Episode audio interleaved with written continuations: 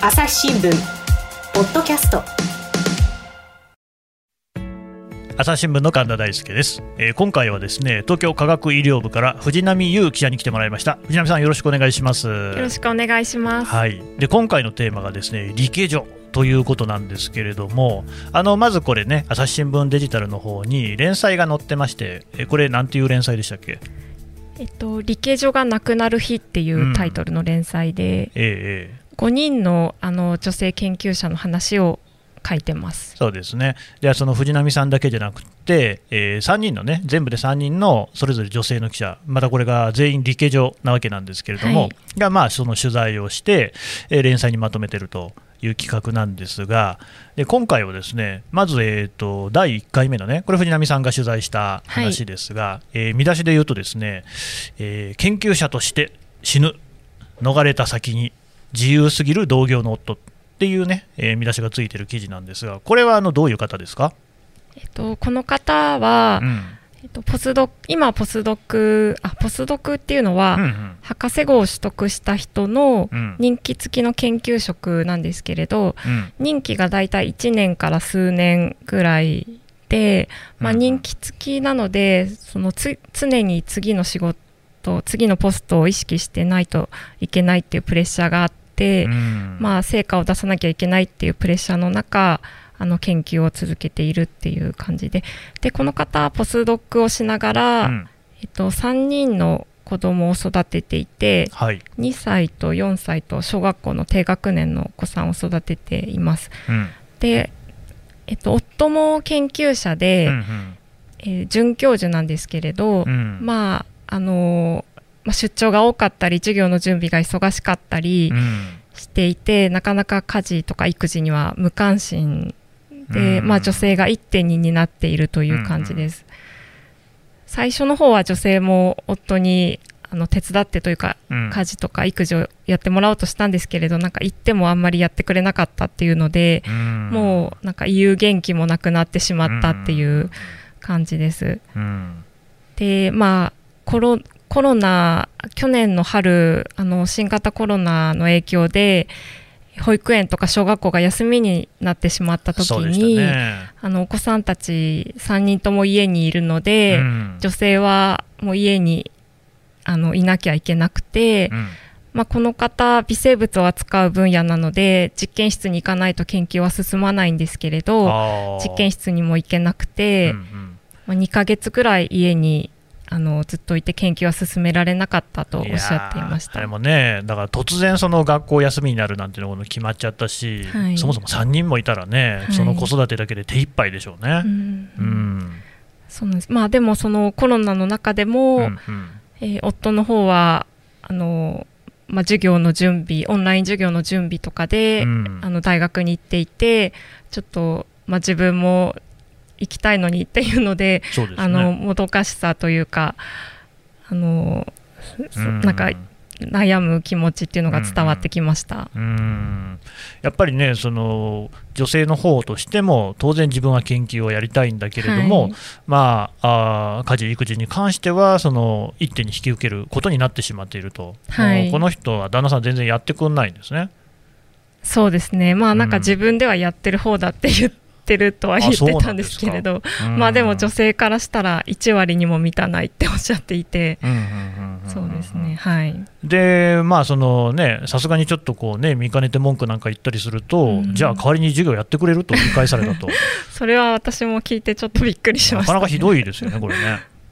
うん、でこのそのだから結婚の当初は、えー、旦那さんの方あじゃあじゃあこの女性も常勤の研究者だったってことですよね。あそうなんです。結婚した時は女性は研究所で、うん、あの任期がなくて、うんうん、もうなんかずっと働けるっていうえっと、うん、任期なしの研究職を得ていたんですけれど、うん、あのまあ、妊娠をされて、まあ、その時は別居婚の状態だったんですけれど、うんうん、妊娠をされてで、まあ、お子さんが生まれてでまあ旦那さんの方が別のところにポストを見つけてきて、うん、でまあその一人であの子供を育てながらその仕事を続けるか旦那さんにの方に行くかっていうので迷かなり1年ぐらい迷ったっておっしゃってたんですけれど、でもやっぱりなかなか一人で子育てしながら研究もっていうのはあのそっちを選べなかったっていうのはおっしゃってました。うん。だからあれなんですよね、そのもう安定した職に、これ、割とその珍しいことなんですよね。そうですね。ついていたにもかかわらず、まあ、あの育児のため、あるいはその夫と一緒に生活をするために、それを諦めて、はい、で、えーその結果として、そういうまあコロナ禍なんかになってしまうと、全く実験室にも行けないっていうようなことになってしまっていた、はい、えー、でその後はどうなったんですか、えーと、その後、まあ、うん、旦那さんの転勤についていって、うんうん、旦那さんと同じ大学であの研究者ではなくて技術員っていう、うん、あのまあ、実験の手伝い補助をするようなあの技術員をパートであのやっていました、うんうん、でもそのパートをやっているとやっぱり自分も研究者だったのでなんかもうちょっとこういうやり方の方があの効率がいいのにっていう、うんうん、ちょっとあの仕事に物足りなさっていうのを感じて、うんうん、まあ、それに技術員の仕事っていうのはなかなか研究者の業績にはつながらないのであ自分の研究者としての業績にはつながらない、はい。うん、それであの、まあ、このままだと研究者として死ぬっていうふうに思って、はい、あのなんとかポスト研究者のポストを探しました。うんうんうんうん。で探してどうだったんでしょう？であのちょっと遠い家から電車で2時間弱の大学に、うん、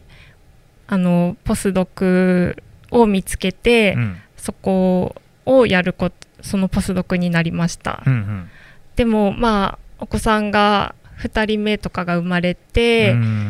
でも相変わらず旦那さんはあまり育児には関わらないっていうので、うん、自分もなんか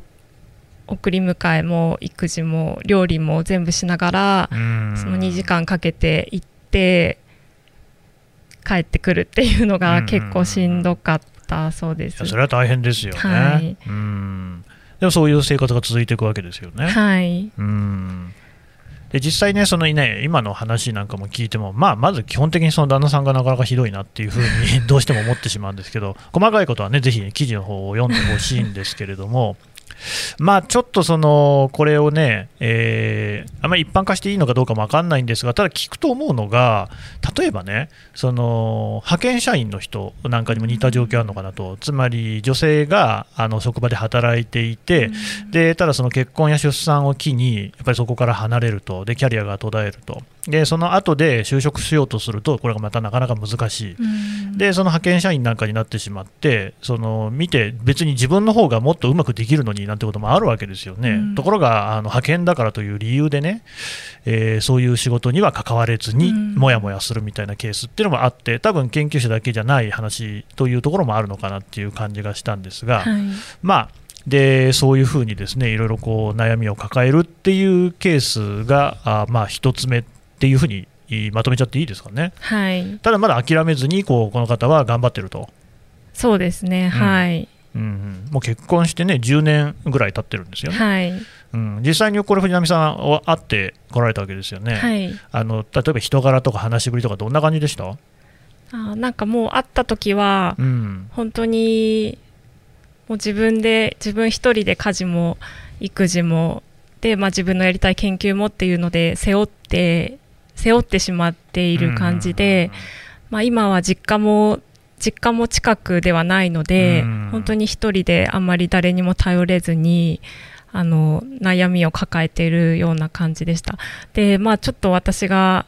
なんか残念だなと思ってしまったのは、うん、やっぱり今のポストが切れたらもう続けられないかもしれない研究は続けられないかもしれないっていうふうにおっしゃっていて、うん、なんかせっかくここまであの自分のやりたいことを追い求めて頑張ってきたのに、うんうん、ちょっとなんかそれで、まあ、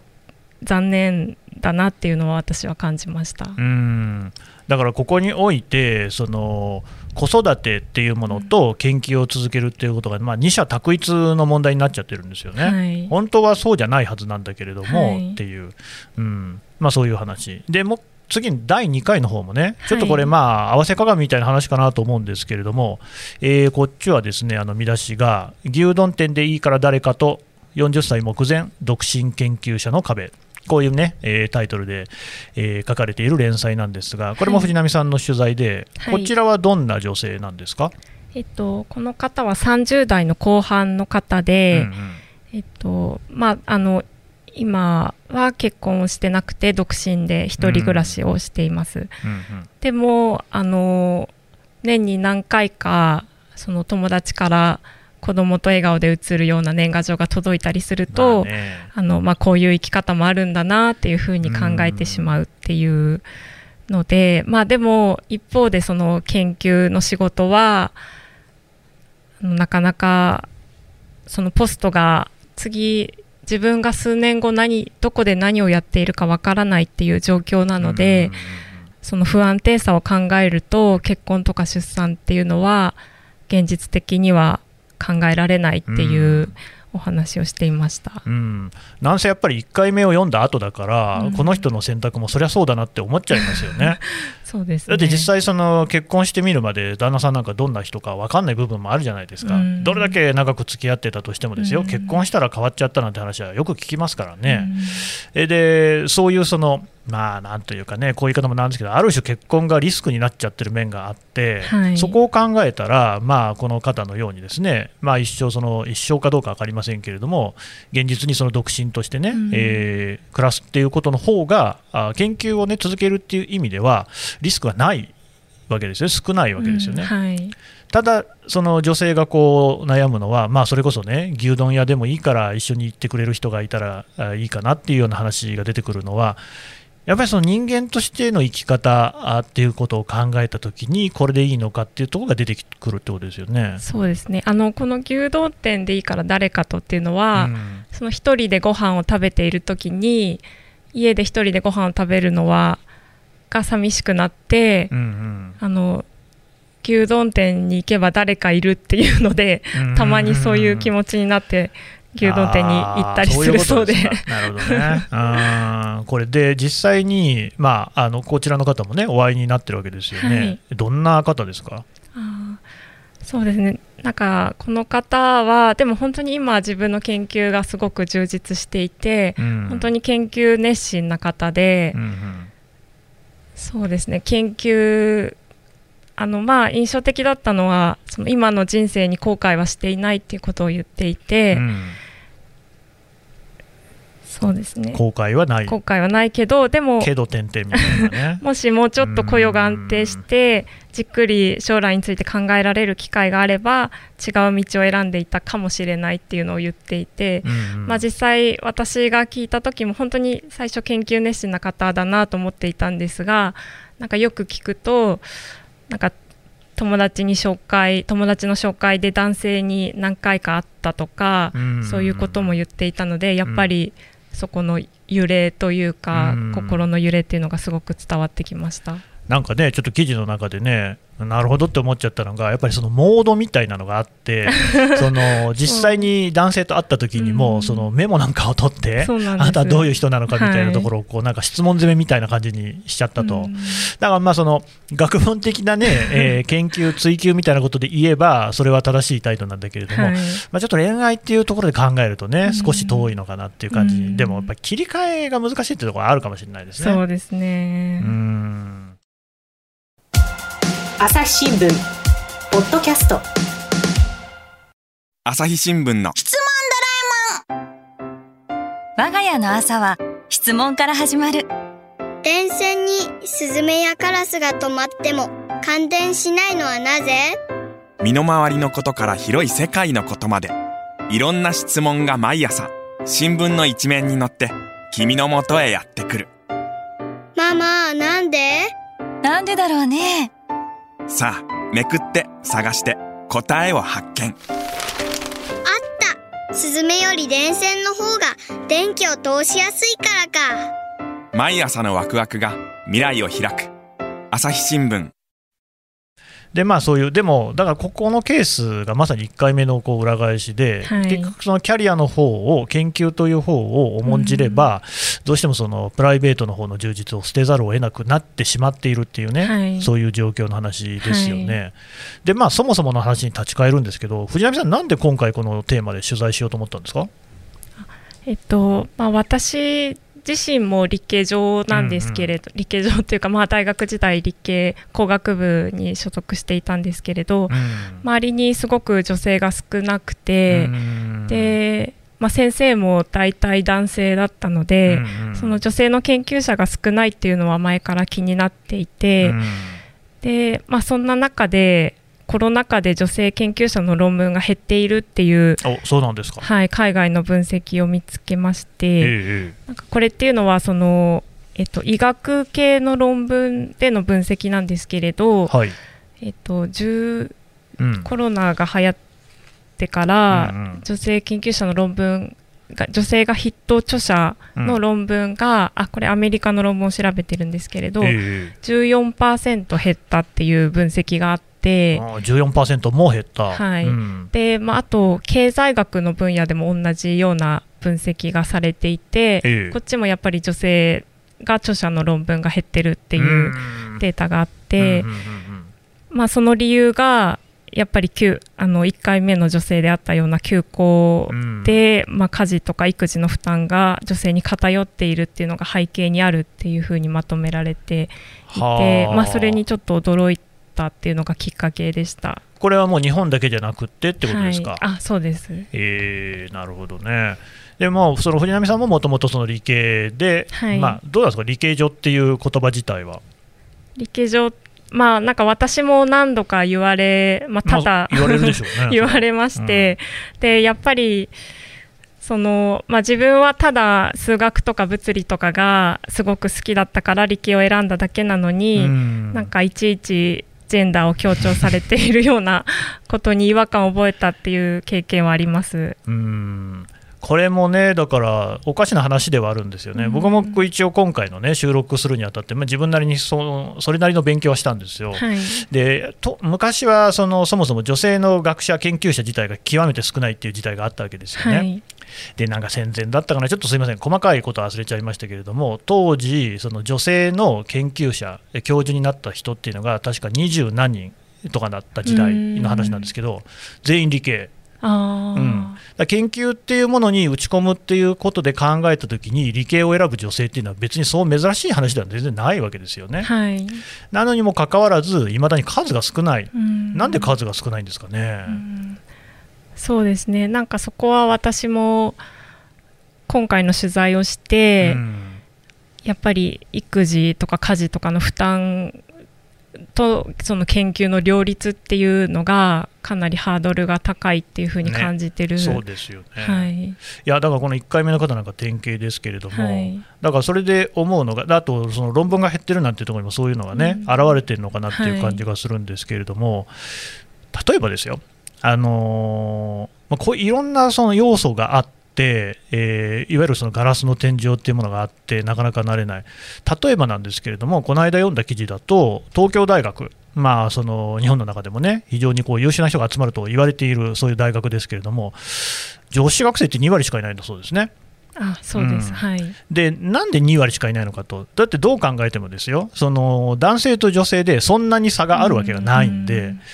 でそれを、まあ、記事に書いてあったことによると、やっぱり女性の場合は、例えば医学部を目指す。つまり医者になるっていうと、それで資格が取れるので、一生そのキャリアが続けられるわけですよ。例えば子供をね、産んだり育てたりってことがあっても、医師の免許さえあれば、まあ、比較的容易に職が戻れるわけですよね。そういう理由で東大ではなくって、だからつまり、まあ、医学も理系かもしれないですけれども、その理学、工学とかっていう、いわゆるね、そういうその理系の分野には行かず、そういう能力があっても、医師の道を選んでいるっていう、そういう構造が例えばあると。で、しかもですよ、その医学部とか、あるいは医大みたいなところで、えー、何年か前に明らかになったように、女性をね、女子を差別して、その男性の方を多く取るようなその配点にしていたなんていうことが、いくつも明らかになったりしているわけですよね。はい、つまりこの確かに今、男女っていうのは平等なのかもしれないけれども、社会の仕組みとしては全然平等になってないっていうところが一因なのかなと思うんですけど、はい、藤波さん、そういうのって感じたこととかありますか？私は、うん、あでも私はあの学部の4年で卒業しているので、そこまで、これまであの、まあ、大学の時も、まあ、女子はすごく少なかったんですけれど、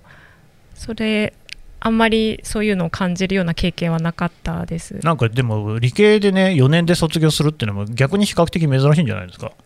あそんなことない珍しいです、はい、それはどういうあの決断だったんですか？えっとまあ、あの新聞記者になりたいっていうのが 私はもともと思っていたのでまあ、もちろん院に進むかっていうので迷ったところはあったんですけれど、うんあのまあ、受かったのでなるほど、ね、採用されたので、はい、周りにもその理系上の仲間みたいなのいるわけですよね。あもちろん、そういう人たちは院に行った。大体行きました。でそのまま研究の道へ進んだ人もいる。えっとまあ、工学部と理学部って結構違っていて工学部って結構その社会とのつながり、うんうん、研究でもあのなんか民間企業と共同研究が多かったりするのでそうなんですね。工学部は比較的あの卒業院院とか、まあ、博士まで行っても卒業して就職するっていう人が多い学部と言われています、はい、うん。でまあそのでもその例えば理系といってもさっきね藤波さんがおっしゃったようにいろんな分野があるわけですよね。はいはいでまあ、そもそも文系と理系なんて分けて考えてるのは日本だけだなんていう、ね、話もあるようですけれども、うん、でまあ、いろんな道があるんだけど、ただここで1個ね、注目したいのが、研究って何なんだろうってことなんですよね。で、これ、あの記事を読む範囲でなんですけど、まあ、確かに藤波さんが言ったように、工学部であるとか、企業に行くっていう場合もあるんだろうと思う。で、今、企業のじゃあ働き方どうなってるかっていうと、だいぶその働き方改革っていうのがあって、まあ、正直、新聞記者なんていうのもね、あの非常にこう残業というか、まあ、何が残業かも分かんないような仕事であったし、まあ、今でもあるんだけれども、それでも僕が入社した20年前に比べると、だいぶ良くなりましたよ。で企業はだいぶね、あのそこら辺の取り組みは真剣にやってると思うんですが、一方で研究職っていうのが、これ、ひょっとしたら、その何かをこう落とし穴というか、なんかあんまりこう働き方の改革が進んでないような印象も受けたんですけど、どうですかね？はい、あそうですね、それは私も同じで、やっぱり、まあ、その本当にポストを転々とするので、自分で成果を出さなきゃいけないっていうプレッシャーが常にあるっていうのもあるし、うんうん、あのこの2回目の女性なんかはあの土日も研究室によく行ってるっていう話もしていたので、でまあ平日は本当に夜遅くまでいる人も多い。研究室にはみんな残ってるっていう話も聞いたので、やっぱりその辺はやその、まあ、育児とかとの両立が難しいっていう一因ではあると思います。僕はね土文系で、まあ、社会学部なんですけどでただやっぱりその友達には理系の学生もいたわけなんですけどね圧倒的に理系の方が忙しい感じなんですよね。あの特にその実験とかでずっと研究室にいるじゃないですか。やっぱあれはいなきゃいけないんですか？そうまあ本当に分野によると思うんですけれど、まあ、ね、まあでも実験であの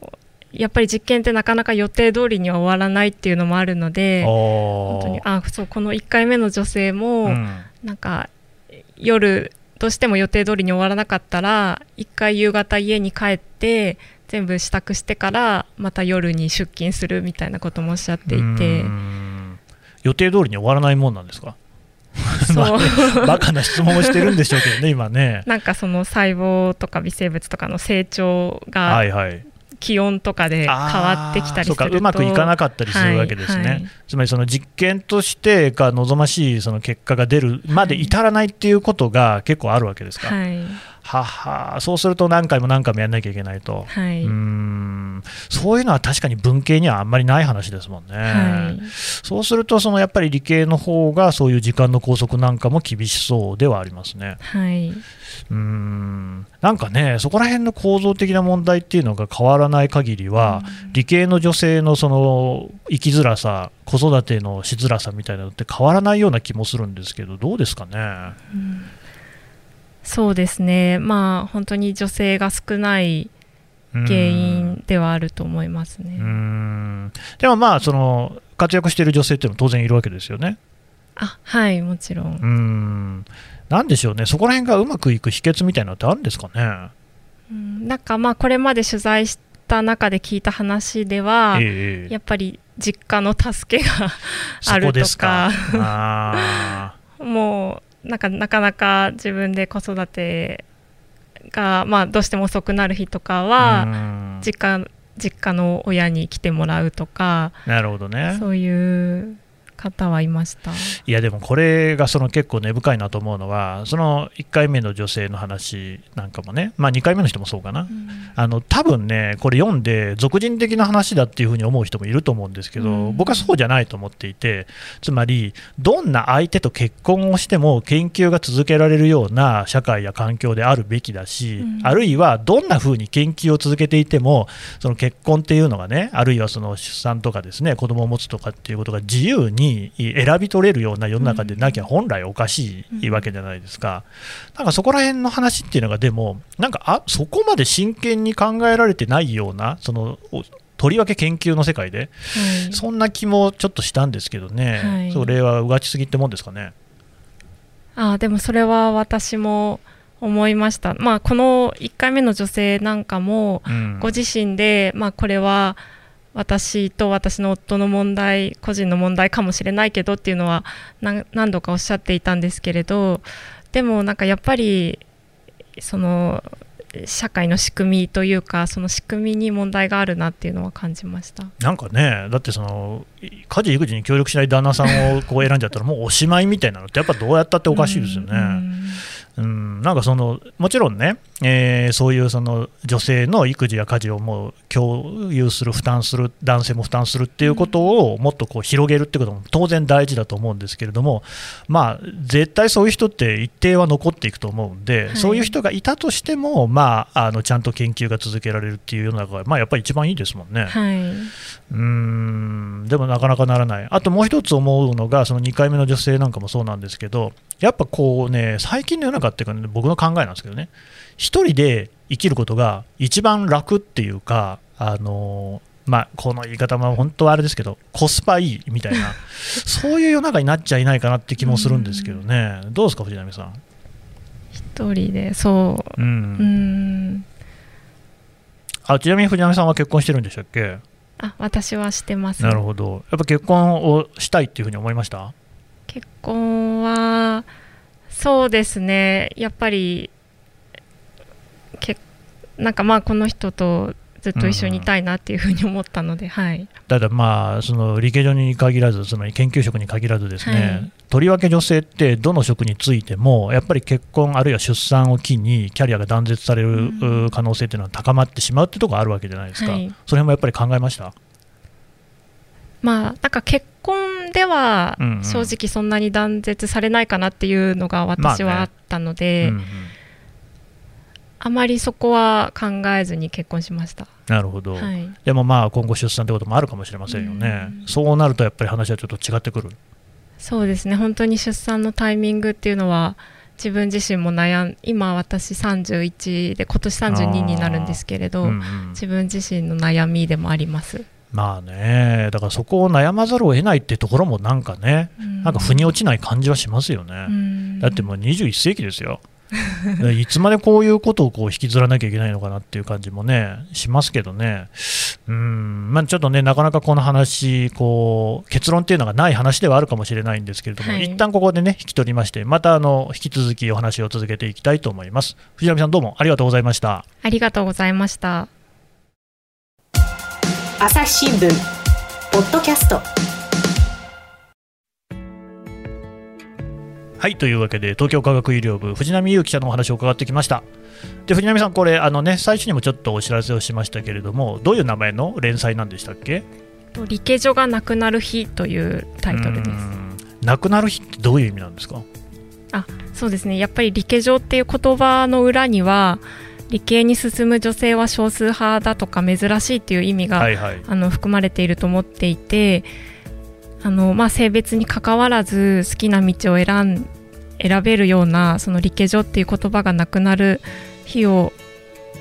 が来ることを祈ってっていう、ね、はい、込められています。まあ、一つの問題提起ということですね。うん、で理系所がなくなる日っていうことで検索をしてもらったり、まあ、あるいはあれですね朝日新聞デジタル理系所とかで検索すると多分上の方に出てくるんですよね。と思います、はい、あとは藤波さんの、ね、名前で検索してもらえば朝日新聞デジタルでこれはこう確実に記事は出てくると思いますのでやっぱぜひね読んでいただきたいですね。